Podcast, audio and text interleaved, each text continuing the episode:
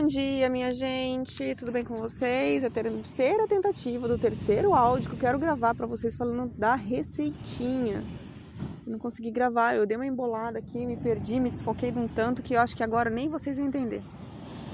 Vai começar o diário de uma aromaterapeuta arrasta e eu vou falar para vocês de receitinha, eu vou explicar eu vou tentar ser breve e sucinta para eu ficar bem focada nisso.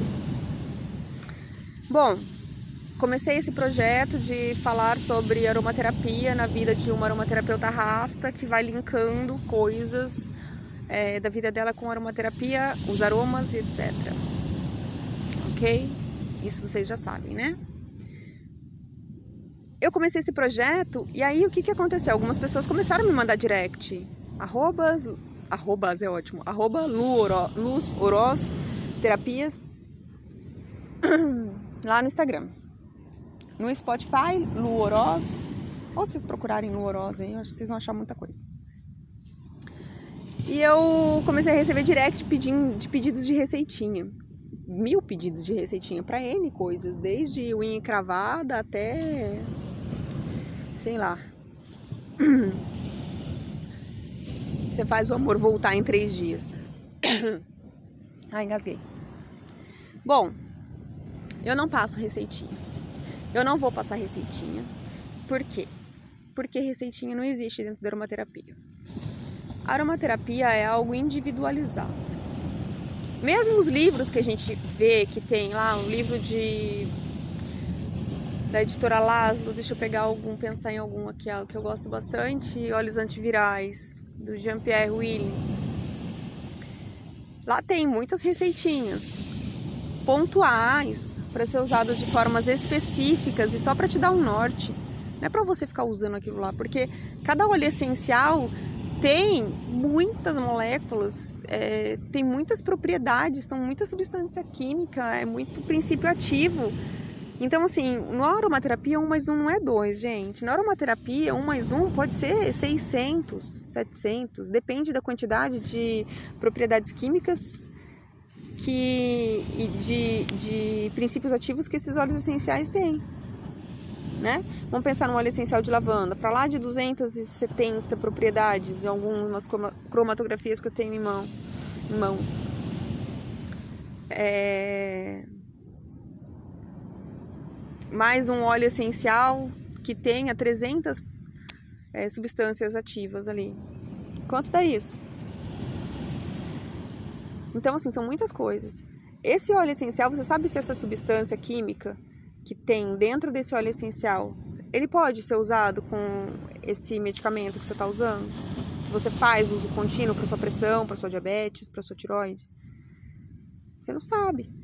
Você sabe que se essa porcentagem que está aí nessa nesse livro, ela é ideal para o seu tipo de pele? Ela é ideal para você?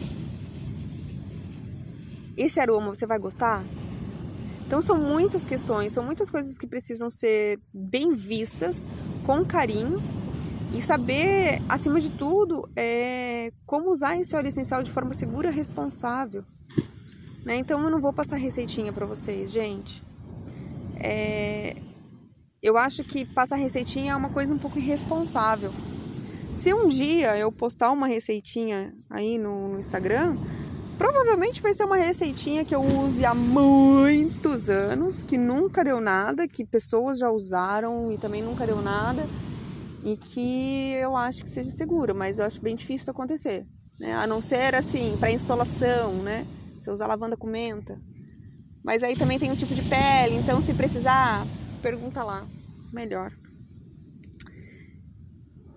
essas receitinhas que estão prontas na internet, essas indicações de uso de óleo essencial na internet para ingestão, gente, toma cuidado com tudo isso.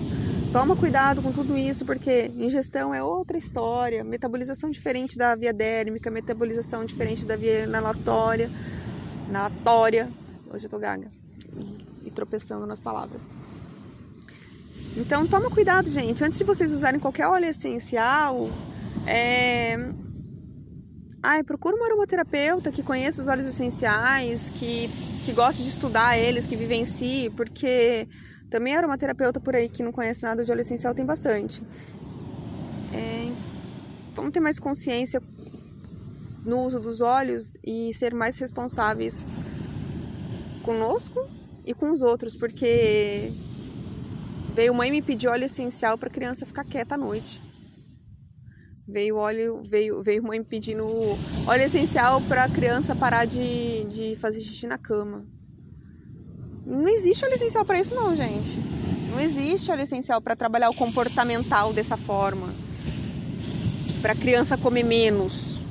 Não, não vou, não, não existe isso. Você tem que fazer é trabalhar uma psicoterapia, observar por que, que essa criança está fazendo xixi na cama, se ela tem um medo, é, qual é a situação, né? É, se ela acorda muito de noite, pode ser alguma coisa que está incomodando ela, de repente o amaciante de roupa, de repente algo no berço ou algo na cama ou algo no quarto que incomode essa criança não consegue exteriorizar isso. Então, não pede receitinha que eu não vou dar não, tá? E é isso, gente, bem objetivo, bem sucinta, bem direta. Se vocês acharem legal, que legal. Se vocês não gostarem disso, ok, tá no direito de vocês. É, eu tô aqui à disposição para conversar, para debater a respeito.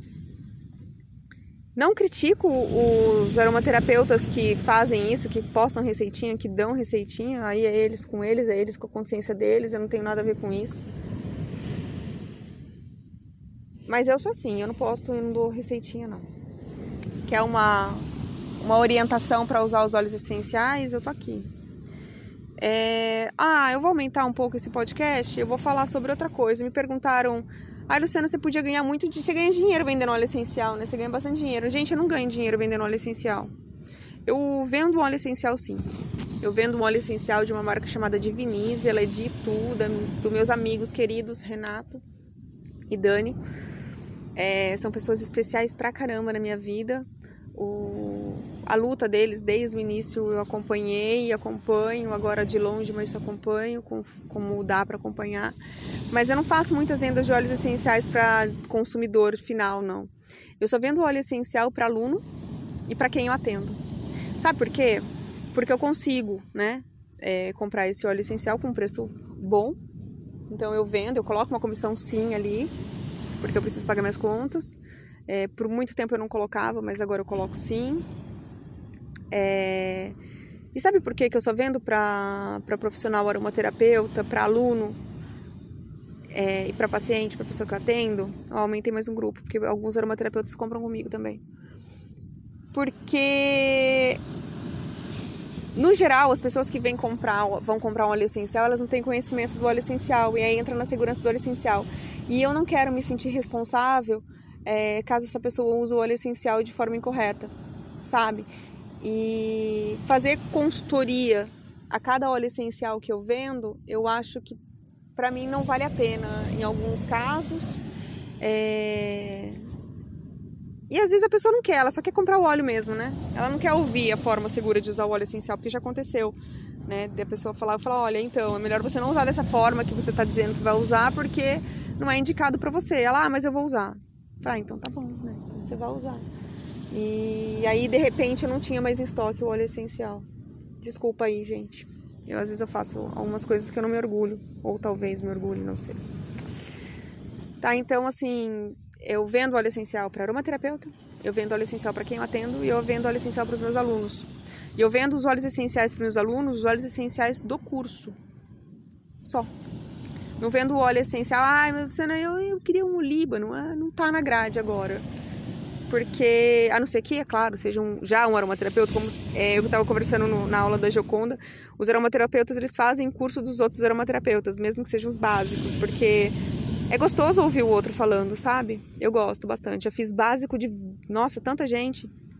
E a cada dia eu aprendo mais. E às vezes algumas pessoas têm preconceito de fazer um curso básico com um aromaterapeuta que acabou de se formar, por exemplo, fez lá a formação é, da Haralume, ou fez a formação da Mai Castro, da Casa Mai, ou fez a, a formação da Laszlo, ou da Uxadi, ou da Abraroma, ou fez alguma formação é, por aí, as pessoas falam, ah, não, não vamos levar muito em consideração fazer o curso dessa pessoa. Olha, faça, porque às vezes essa pessoa tem uma visão totalmente diferente da sua, de alguns pontos, e ela tem experiências diferentes e ela sempre vai agregar na sua vida. Então, o curso, tanto de uma pessoa que está começando a dar o seu primeiro curso agora, quanto de alguém que já está no mercado há mil anos, vale a pena fazer. Você sempre vai aprender alguma coisa. Bom, acabei abordando três temas. É... Falando de segurança dos óleos essenciais, sobre a venda do óleo essencial que eu não faço e sobre os cursos. Rendeu esse podcast, hein? Quase 11 minutos. É isso aí, minha gente. Eu vou ficando por aqui. Eu tenho que voltar para casa agora. São 7h17. Foi muito boa essa caminhada. Tava precisando. Hoje eu fiquei um pouquinho além. Tô desde as 5h30 acordada. E tá boa essa rotina pra mim, sabia? Tá bem gostosa porque eu tiro um tempo pra mim para falar com vocês, para vocês me ouvirem. Isso aí, minha gente, vai ficando por aqui. O Diário de uma Aromaterapeuta Rasta. Entra lá no Instagram, arroba Terapias. E é isso. Até mais. Eu ia postar as. Ah, eu não consigo parar, né? Eu ia postar as quarta-feira às 4h20, mas a ansiedade aqui de, de falar as coisas é mais legal. E é, é, é, é muito grande. E aí eu recebi umas mensagens tão bonitinhas de pessoas no, no, no WhatsApp falando assim: ai, Lu, é tão gostoso acordar de manhã e receber a sua mensagem e ouvir você falando. Ai, que saudade. Então é isso aí, gente. Eu vou acordar algumas pessoas agora com a minha tagarelice. Tchau.